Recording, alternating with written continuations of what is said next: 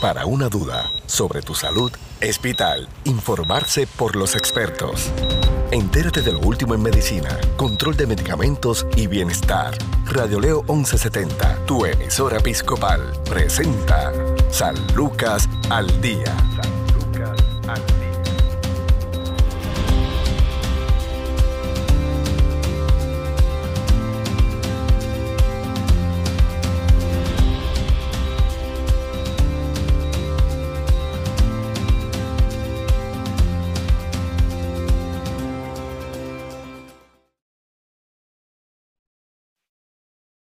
¿Qué tal amigos? Les saluda Sandra Torres Guzmán en San Lucas al Día, el programa del Sistema de Salud Episcopal. Hoy nos acompaña el doctor Francisco Pérez Gil, electrofisiólogo del Instituto Cardiovascular San Lucas, a quien una vez más le damos la bienvenida. Eh, saludos, doctor. Saludos, Sandra. Saludos a todos nuestros radioescuchas. Gracias, como siempre, por la invitación. Gracias, doctor. ¿Cuánto tiempo usted lleva ejerciendo su profesión? Pues este año ya van 15 años que llevo en, en el sistema episcopal San Lucas y antes de eso, pues uh, obviamente el entrenamiento como cardiólogo mío terminó en el 2005, así que estamos hablando ya casi 17 años. ¿Y por qué surge ese interés? Pues de base yo, mi, mis primeros estudios fueron en ingeniería, ingeniería eléctrica y una vez me, enamoré de la medicina, estudié medicina y dentro de la medicina descubrí la electrofisiología. La electrofisiología dentro del campo de la cardiología es el campo más nuevo, más novedoso y es el, el que trabaja con las arritmias cardíacas. En el fondo, las arritmias cardíacas no son más que la actividad eléctrica del corazón y yo vi cómo podría juntar mis dos pasiones, la medicina con mi, mi entrenamiento de, de ingeniero eléctrico y de esa manera pues mezclar esas dos y así ha sido por los últimos 15 años. Claro, las enfermedades del corazón siguen siendo la causa número uno de inmortalidad, ¿verdad? Eso es así, las enfermedades cardíacas siguen siendo la causa número uno de, de mortalidad cardíaca. y eso aún con todos los avances que hemos visto en los últimos años. Para darte una idea, yo diría que más del 50% de los procedimientos que yo hago y que he visto que se hacen hoy en día en, en nuestros hospitales y nuestras instituciones para tratar estas enfermedades, eh, no existían hace 15 años cuando yo me gradué. Y gracias a, los, los, los médicos excelentes que tenemos en nuestro sistema, nos hemos entrenado con estas técnicas nuevas y hoy en día tenemos lo último en todas las tecnologías y me gustaría hoy pues hablar un poquitito de esas tecnologías aquí y compartirlas con nuestros radioescuchas.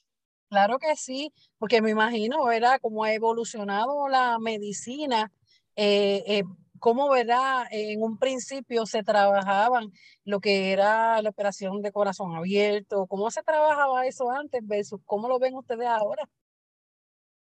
Pues la, la idea detrás de todo esto es que cada vez hemos dado más énfasis a la prevención y además cada vez estamos viendo que nuestros procedimientos son menos y menos invasivos y es bien interesante lo que hemos visto en los últimos años y voy, voy a hablar un poquito más en detalle, pero en general es bien interesante. A veces cuando vemos esas películas del futuro, que los cambios que uno hace en el presente cambian todo lo que va a ocurrir en el futuro, pues eso ha ocurrido con las enfermedades cardiovasculares. Y desgraciadamente por eso al final del día, aunque hemos disminuido la mortalidad de ellas, eh, la mortalidad sigue alta y es que ha cambiado el tipo de enfermedad que nosotros vemos. Históricamente un paciente tenía un infarto o un ataque al corazón y, el, y, y la mortalidad era bien alta. Ahora la mortalidad de un infarto es mucho más baja. ¿Por qué? Pues porque tenemos tecnologías nuevas que inmediatamente corrigen esa obstrucción, ese bloqueo que, que es el que causa eh, el infarto, se obstruye la arteria y muere área músculo del corazón y de esa manera el paciente muere. Pues ¿qué pasa? Hoy en día nosotros tenemos tecnología donde ya es el Hospital San Lucas el líder en Ponce que en cuestión de 90 minutos el paciente, desde que entra a sala de emergencia, hay protocolos que va directamente al laboratorio de cateterismo. Y una vez dentro del laboratorio de cateterismo, nuestros médicos tienen 30 minutos para abrir esa arteria que ha causado el infarto. Y eso lo estamos logrando casi en el 100% de nuestros pacientes. Y tenemos unos protocolos y unas bases de datos y unos registros que, que nosotros lideramos y que hemos logrado eso las tecnologías de cateterismo con catéteres mucho más avanzados que permiten un acceso mucho más rápido. Eh, además, tenemos tecnologías de las mallitas, los stents, esto. Ahora esas mallitas vienen con medicamento y ese medicamento a través del tiempo se va liberando al área donde se coloca la mallita. De esa manera previene que se ocluya la vena nuevamente. ¿Qué pasa? Que como había mencionado, ya la gente no muere del infarto ahora hemos causado otras consecuencias. ¿Y qué pasa? ¿Y, qué, ¿Y cuáles son esas consecuencias? Pues ahora nuestros pacientes terminan con esa cicatriz porque desgraciadamente eso pues no lo podemos revertir. Mas sin embargo, aunque el paciente va a vivir más tiempo, ahora vive con una nueva condición que es como lo que conocemos como la insuficiencia cardíaca o el fallo cardíaco. Y lo que hemos hecho es que los pacientes viven más porque no mueren y esta tecnología ha permitido eso, pero entonces ahora tenemos más pacientes con insuficiencia cardíaca y fallo cardíaco. Y al final del día, pues todavía la mortalidad continúa alta. ¿Qué es la insuficiencia cardíaca? Pues la insuficiencia cardíaca es, como dice el nombre, el corazón no es suficiente para llenar las necesidades del cuerpo.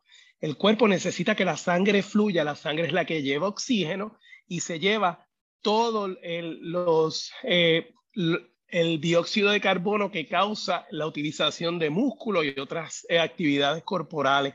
Así que el corazón tiene que bombear suficiente sangre. Estamos hablando que el corazón bombea litros y litros de sangre cada minuto.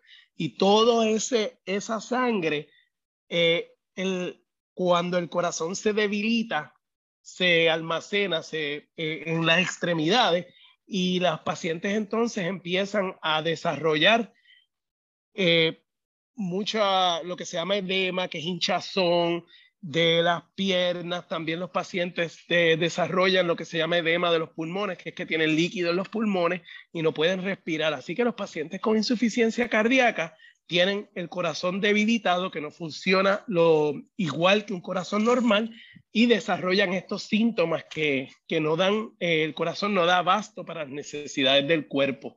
Estos pacientes eventualmente desarrollan arritmias cardíacas, que es la causa número uno de muerte, eh, que es muerte cardíaca súbita a causa de la dilatación del corazón y de insuficiencia.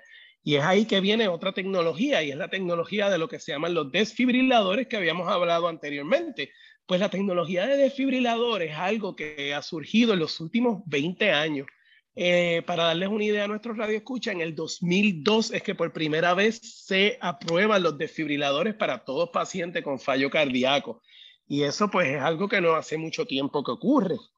Eh, estos desfibriladores hoy en día son computadoras que en, la casa del paciente pueden monitorear remotamente al paciente y nos puede dar una idea de cómo está el sistema cardíaco del corazón y nos puede predecir cuando ese paciente se está, desarrollando ese líquido en los pulmones y se va a hospitalizar.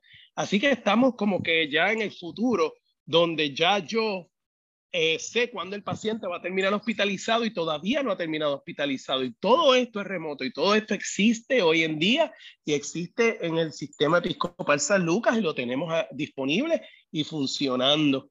Ah, además de eso, tenemos también otras terapias para pacientes con fallo cardíaco, con insuficiencia cardíaca, que son unos medicamentos nuevos que se han aprobado en los últimos tres a cinco años y todos ellos han demostrado disminuir la mortalidad, la hospitalización y hasta aumentan la calidad de vida de nuestros pacientes. So, poco a poco vamos, ¿verdad?, socavando ahí y, y creo que eventualmente vamos a ver que muchos de estos pacientes van a terminar viviendo con esta enfermedad de insuficiencia cardíaca crónicamente por muchos más años. ¿Por qué surge esto, doctor? ¿Por qué surge la insuficiencia cardíaca? Pues la insuficiencia cardíaca tiene una de dos razones por la cual es. La primera es eh, la enfermedad coronaria, eso se llama como insuficiencia cardíaca isquémica. Isquemia significa falta de oxígeno. Así que nuestros pacientes que tienen, como ya habíamos hablado, todas estas enfermedades cardiovasculares y coronarias con bloqueos en el corazón, además que pacientes que han tenido infartos, etcétera, esos pacientes por esa razón desarrollan insuficiencia cardíaca. Ahora, la segunda causa que cada vez estamos viendo más es la insuficiencia cardíaca no isquémica. La no isquémica, como dice el nombre, es que no es a causa de falta de oxígeno.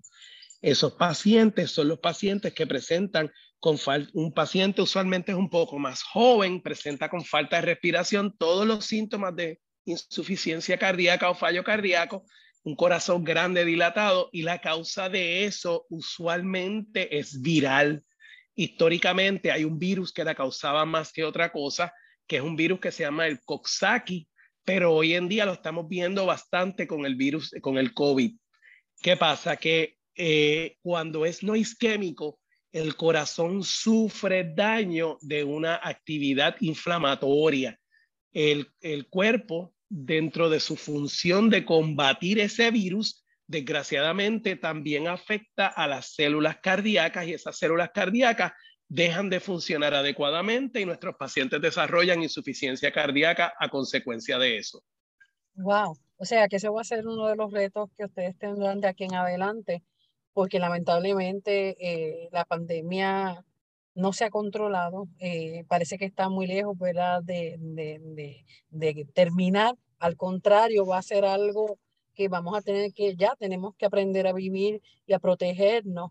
Eh, en, en, ese aspecto, doctor, en términos de cuando un paciente con insuficiencia cardíaca, eh, usted ya dijo, ¿verdad?, que ya pueden de alguna manera prevenir cuándo van a estar hospitalizados, pero ¿qué síntomas eh, el paciente pueda identificar cuál es el cuadro clínico previo a ese ataque. La, la pandemia, dentro de los retos, nosotros en los periódicos vamos a ver los infectados y vamos a ver la tasa de mortalidad. Muchas veces, digo la mayoría de las veces, no nos van a presentar la secuela. Y como bien dices, esas secuelas son las que van a presentar un reto en los próximos años. Dentro de esos retos está la insuficiencia cardíaca y estas son las cosas que no se reportan, pero siempre sobreviven más de la enfermedad que los que mueren. Así que vamos a ver esto en, en aumento. Cuando el paciente desarrolla insuficiencia cardíaca, lo primero que va a ver es un poco de falta de aliento o respiración. Y inicialmente la va a notar al ejercicio, así que el paciente que caminaba de momento no puede caminar igual se fatiga un poco, pero eventualmente se empieza a fatigar más, ya no puede subir escaleras. El segundo síntoma entonces eventualmente va a empezar a fatigarse en el descanso. Es bien interesante que muchos de estos pacientes cuando peor se sienten es cuando se acuestan. Así que no pueden dormir. Muchos de ellos duermen sentados porque porque cuando se acuestan el líquido que tienen de más cubre todo el área del pulmón y de esa manera no pueden eh, intercambiar oxígeno y, y se fatigan y no pueden entonces dormir. A veces se levantan como ahogados buscando aire, buscando aire por las noches. Y eso es típico de la insuficiencia cardíaca. Eventualmente, en el peor de los casos, los pacientes llegan al punto donde tienen tanto líquido de más en el cuerpo que se le hinchan las piernas, empiezan en, las, en los pies y puede ir aumentando hasta la rodilla y ya al final se les hincha la barriga, el abdomen y las extremidades. Y eso ya se conoce con un término médico que se llama anasarca.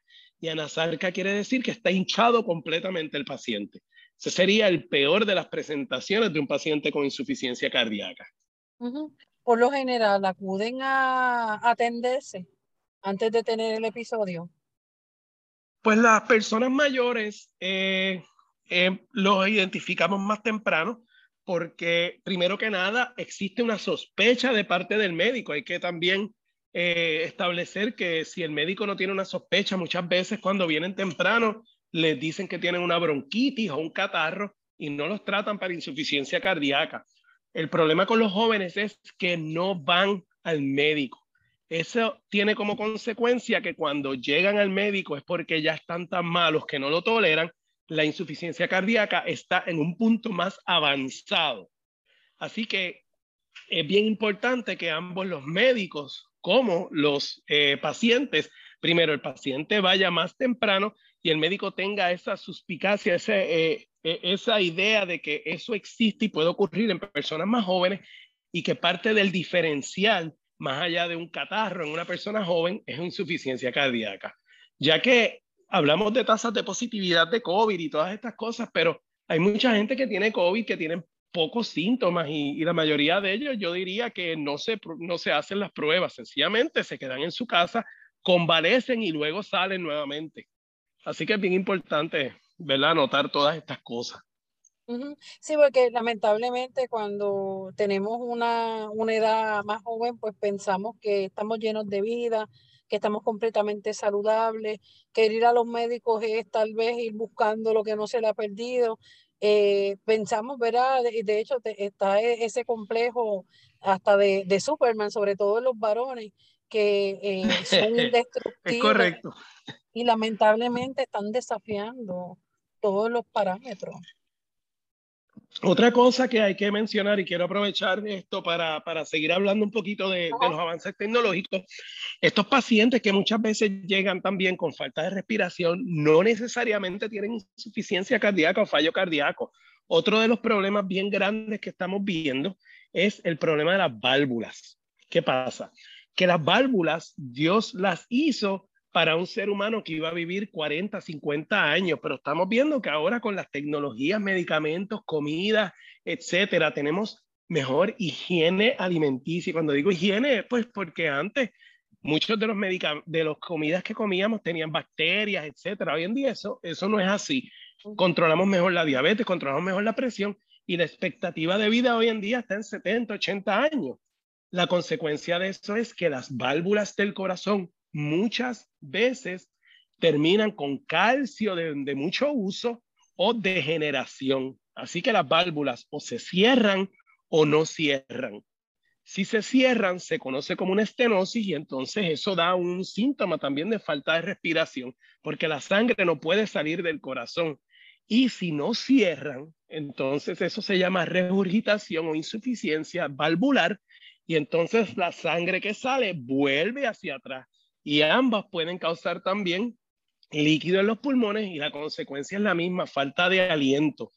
Las válvulas es bien interesante porque históricamente, estamos hablando, esto es una ciencia de 60 años, se abría el pecho completamente y se arreglaban o cambiaban las válvulas. Ya esto no es así. Hoy en día la mayor parte de las personas pueden tener una corrección de válvula, bien sea arreglándola o si no, cambiando, reemplazando esa válvula y ya no hay que abrir pecho. Y eso ya lo tenemos en el Centro Médico Episcopal San Lucas. Tenemos al nuevo cirujano cardio, al doctor Corazón, que se unió a nosotros ya hace muchos meses. Y él, junto Iván con González Cancel. El doctor Iván González Cancel se, se unió a nuestra facultad y él ha liderado ese programa valvular junto a nuestros cardiólogos, el doctor Edgardo Bermúdez y Rafael Rivera Berrío, ambos intervencionales.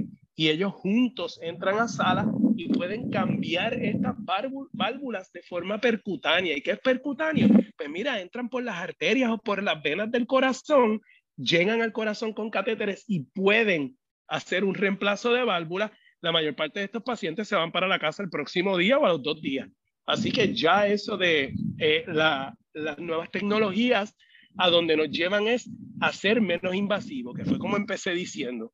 Poco a poco nos estamos alejando más de la cirugía de corazón abierto y nos estamos acercando más a algo menos invasivo, con menos efectos secundarios, menos complicaciones y mucho más placentero para nuestros pacientes, porque dentro de todo no tienen esas cicatrices, no tienen esos dolores de cirugía y estamos casi ambulatorios con esta cirugía. Me habló del cateterismo. ¿Cómo se hace el cateterismo ahora? Pues el cateterismo, como ha cambiado, la, ¿qué es el cateterismo? Vamos a El cateterismo es un estudio donde el cardiólogo lleva un catéter, un tubito al corazón, inyecta contraste y puede visualizar completamente el sistema arterial del corazón. Y el sistema arterial es la tubería del corazón. Él lo va a mirar y en ese punto él va a definir dónde hay una obstrucción, un bloqueo. Nuevas tecnologías para eso, tenemos ultrasonidos que pueden entrar en las arterias y ver directamente la placa y definir cuán, cuán grande es la placa y cuán es cuán significativo es esa obstrucción. Además, tenemos tecnologías nuevas de las mallitas. Las mallitas nuevas eh, son casi tan buenas como una cirugía. El problema inicial de las mallitas eran que causaban una reacción inflamatoria y muchas de las mallitas se, se obstruían rápidamente. Las mallitas nuevas tienen medicamentos que evitan que se obstruya la mallita. Eso es un cateterismo. ¿Cómo ha cambiado los cateterismos en los últimos años? Pues antes entraba por la pierna, por la parte de la ingle, y eso pues conllevaba a veces mucho sangrado, y entonces la estadía podría a veces ser hasta de noche, una noche, y el paciente se iba al otro día. Hoy en día la mayor parte de los cateterismos se hacen por la mano por la arteria que está al lado del dedito eh, pulgar gordo de la mano. Por ahí entramos, podemos hacer un cateterismo mucho más cómodo para el paciente y el paciente puede ambular inmediatamente luego del cateterismo. Así que ya la estadía de un cateterismo es cuestión de horas. Así que usted imagínese que usted tiene un bloqueo de una arteria de su corazón, puede entrar al hospital, salir, salir del hospital corregido esa estenosis, ese, ese bloqueo en cuestión de horas. Eso es increíble interesante. Vamos a hacer una pausa. Estamos conversando con el especialista en electrofisiología, el doctor Francisco Pérez Gil, hoy en San Lucas al Día. Tu salud no se detiene. Al igual tu programa, San Lucas al Día, por Radio Leo 1170M, tu emisora episcopal. Somos parte de tu vida. La enfermedad cardíaca se refiere a cualquier afección que afecte al corazón, hay muchos tipos, algunos de los cuales se pueden prevenir, a diferencia de la enfermedad cardiovascular, que incluye problemas en todo el sistema circulatorio, la enfermedad cardíaca afecta solo al corazón. Según los Centros para el Control y Prevención de Enfermedades, los CDC, la enfermedad cardíaca es la principal causa de muerte en los Estados Unidos. Cerca de una de cada cuatro muertes en los Estados Unidos ocurre debido a una enfermedad cardíaca y afecta a todos los géneros, así como a todos los grupos raciales y étnicos. Hay diferentes enfermedades cardíacas y afectan al corazón de diferentes maneras. Está la enfermedad de las arterias coronarias, también conocida como enfermedad coronaria, que es el tipo más común de enfermedad cardíaca. Se desarrolla cuando las arterias que suministran sangre al corazón se obstruyen con placa. Esto hace que se endurezcan y estrechen. La placa tiene colesterol, y otras sustancias. Como resultado, el suministro de sangre se reduce y el corazón recibe menos oxígeno y menor cantidad de nutrientes. Con el tiempo, el músculo cardíaco se debilita y existe el riesgo de desarrollar insuficiencia cardíaca y arritmias. Cuando la placa se acumula en las arterias, se denomina aterosclerosis mientras que una persona con un defecto cardíaco congénito nace con un problema en el corazón. Hay muchos tipos de defectos cardíacos congénitos que incluyen válvulas cardíacas anormales. Es posible que las válvulas no se abran correctamente o que goteen sangre. Defectos septales, un agujero en la pared entre las cámaras inferiores o superiores del corazón. Atresia, no se tiene una de las válvulas cardíacas. La afección cardíaca congénita puede implicar problemas estructurales importantes como la ausencia de un ventrículo y problemas con las arterias principales que salen del corazón. Muchos problemas cardíacos congénitos no causan ningún síntoma perceptible y se manifiestan únicamente durante un control médico de rutina. Según la Asociación Americana del Corazón, los soplos cardíacos suelen afectar a los niños, pero solo algunos se deben a un defecto mientras que la aritmia se refiere a un ritmo cardíaco irregular. Ocurre cuando los impulsos eléctricos que coordinan los latidos del corazón no funcionan adecuadamente. Como resultado, El corazón puede latir demasiado rápido, demasiado lento o de forma errática. Hay varios tipos de arritmia, incluyendo taquicardia, que se refiere a un ritmo cardíaco acelerado, mientras que la braquicardia se refiere a un ritmo cardíaco lento. Las contracciones prematuras se refiere a un latido del corazón adelantado y la fibrilación auricular es un tipo de ritmo cardíaco irregular una persona puede notar una sensación de aleteo o de corazón acelerado. Los cambios leves y breves en el ritmo cardíaco no son motivos de preocupación, pero será necesario un tratamiento si persisten, ya que esto puede afectar la función cardíaca. En algunos casos, las arritmias pueden poner en peligro la vida. Mientras que en la miocardiopatía dilatada las cámaras del corazón se dilatan, lo que significa que el músculo cardíaco se estira y se vuelve más delgado. Las causas más comunes de miocardiopatía dilatada son ataques cardíacos anteriores, arritmias y toxinas. Como resultado, el corazón se debilita y no puede bombear sangre correctamente. Puede resultar en arritmia, coágulos de sangre en el corazón e insuficiencia cardíaca. Por lo general afecta a personas de 20 a 60 años. El infarto al miocardio, también conocido como ataque cardíaco, implica una interrupción del flujo de sangre al corazón. Esto puede dañar o destruir parte del músculo cardíaco. La causa más común de un ataque cardíaco es la placa, un coágulo de sangre o ambos, o en una arteria coronaria. También puede ocurrir si una arteria se estrecha o sufre espasmos de forma repentina. Hay diferentes tipos de ataques cardíacos.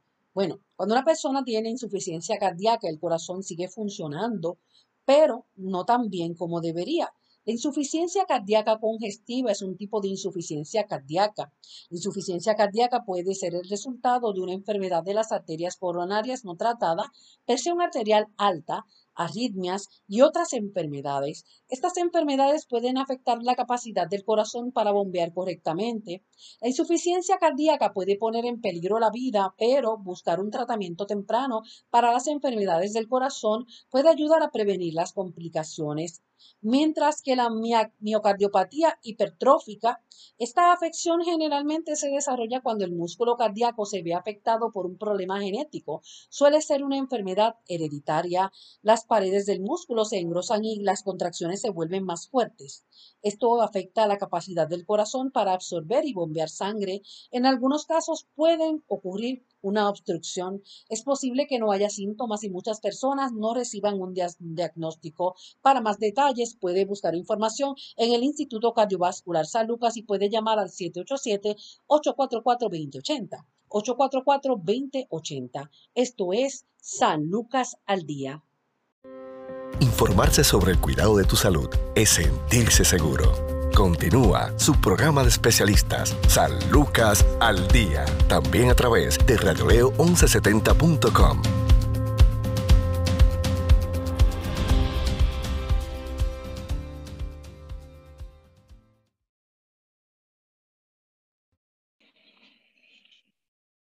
Continuamos en San Lucas al día, hoy conversando con el electrofisiólogo, el doctor Francisco Pérez Gil, sobre los avances en la cardiología y todas estas cirugías que antes eh, prácticamente, lamentablemente, pues eh, cobraban la vida de, muchas personas, pues por lo invasiva que eran eh, y, y muchas otras eh, espera, ¿verdad?, que tendrían que tener para su recuperación o ahora con todos estos avances que hay en el Instituto Cardiovascular San Lucas, los avances también en los medicamentos, en el seguimiento, que nos sorprende que eh, en muchos de los casos se monitorean a través de una computadora, pero en estas últimas semanas se ha estado discutiendo a nivel internacional el primer trasplante de corazón a un hombre que eh, estuvo convicto, ¿verdad? Eh, allá en los Estados Unidos y el, y el, corazón que le trasplantaron era un corazón de cerdo y esto ha levantado eh, una polémica.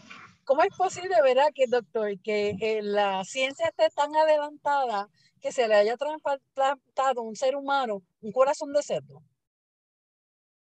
Bien interesante el tema, bien interesante el tema y hacia ahí es que va el futuro de la medicina hacia hacer, eh, hacia buscar alternativas a lo que tenemos. Las alternativas inicialmente fueron mecánicas y poco a poco estamos buscando tejidos alternos. Así que me explico, había dicho que al, al ser más agresivos con la enfermedad coronaria ya los pacientes no mueren. pero quedan con un corazón debilitado. Y muchos de estos pacientes a largo plazo viven unas vidas poco activas y limitadas por eso. Así que tenemos que buscar alternativas. La primera alternativa que se presenta habían sido lo que se llaman unos dispositivos de asistencia vascular.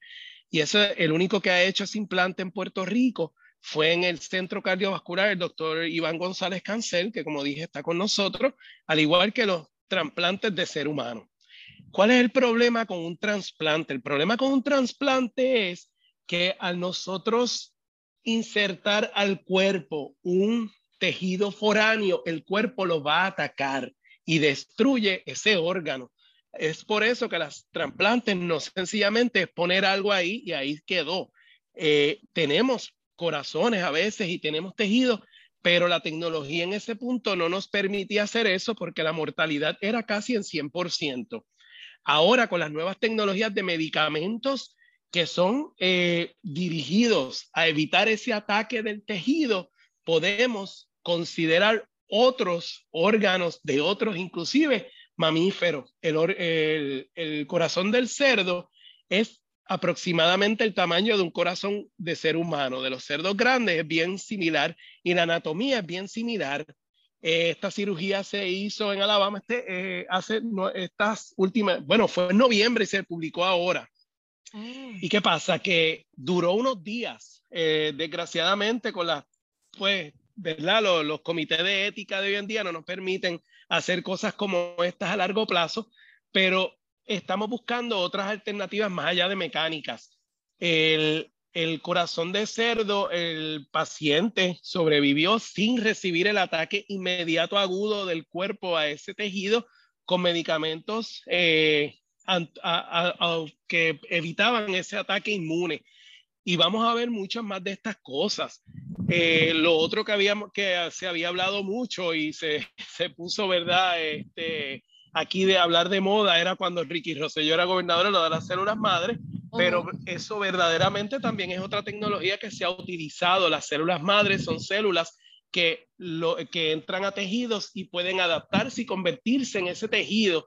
Y hemos utilizado eso efectivamente también en células cardíacas, inyectando a través de cateterismo células madres al, tejido eh, del corazón.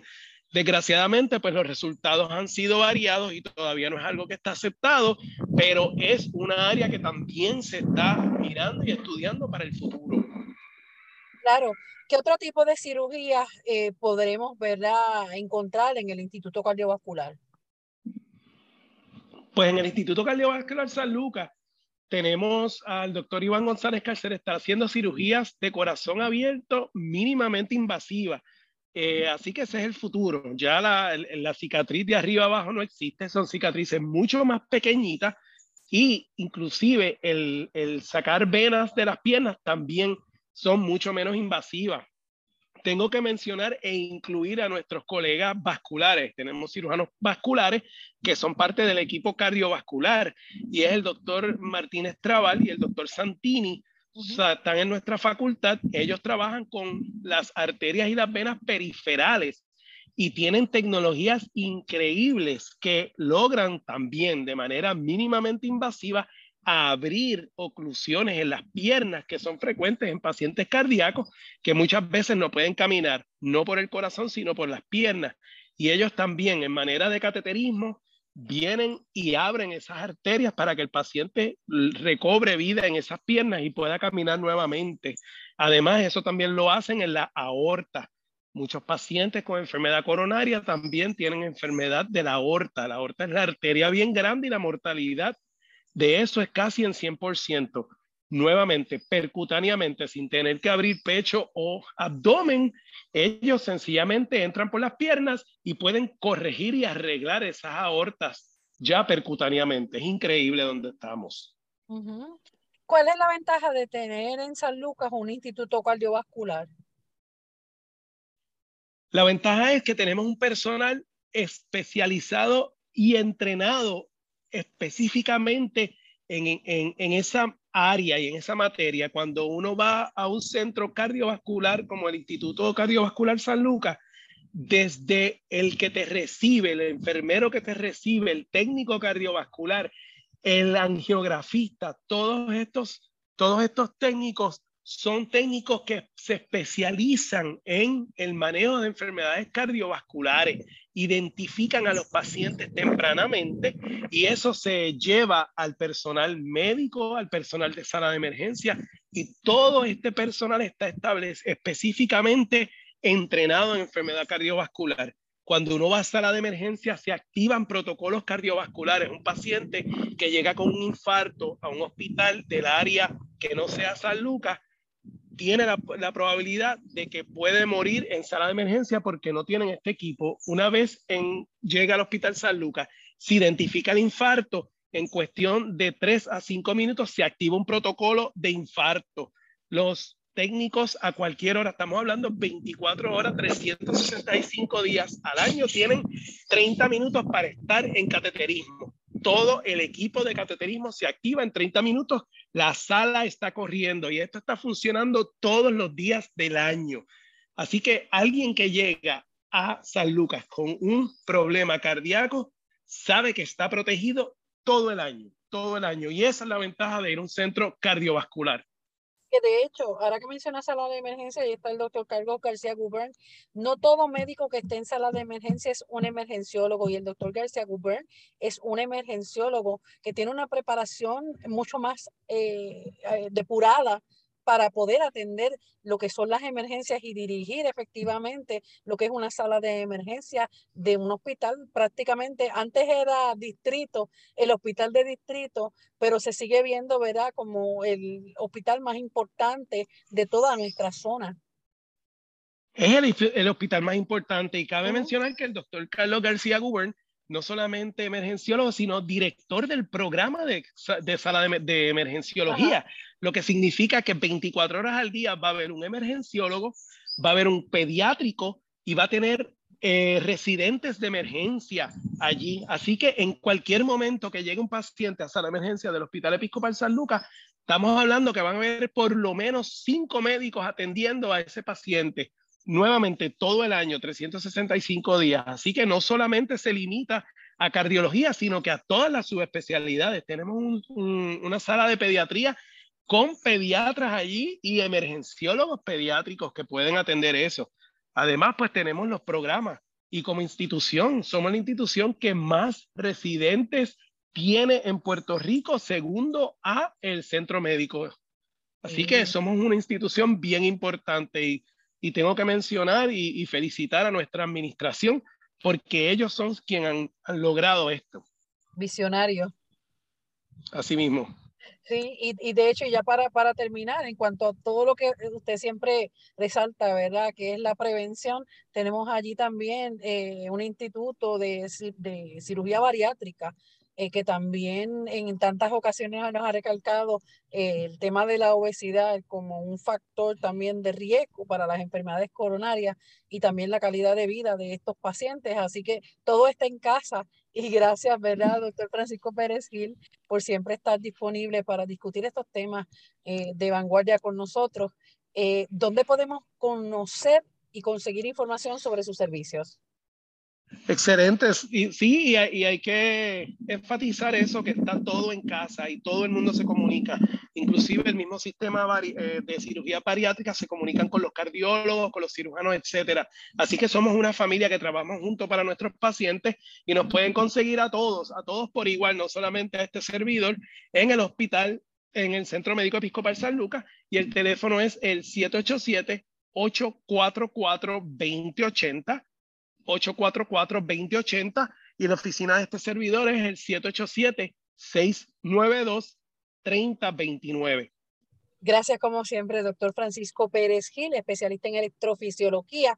Aquí en San Lucas al Día, recuerde que tiene una cita con San Lucas al Día, lunes a viernes a la una de la tarde en Radio León C70M. Además, puede buscar a la hora que usted eh, pueda, a la hora que usted le interese, nuestros podcasts eh, y ahí tiene variedad infinita de distintos temas relacionados, todos relacionados a la salud en todos sus aspectos a través de Spotify. Estuvo con ustedes Sandra Torres Guzmán. Bendiciones Si desea más información sobre su programa San Lucas al Día, puedes encontrarnos en Facebook, Radio Leo 1170M o en Centro Médico Episcopal San Lucas. Haga sus anotaciones y conéctese con su programa San Lucas al Día.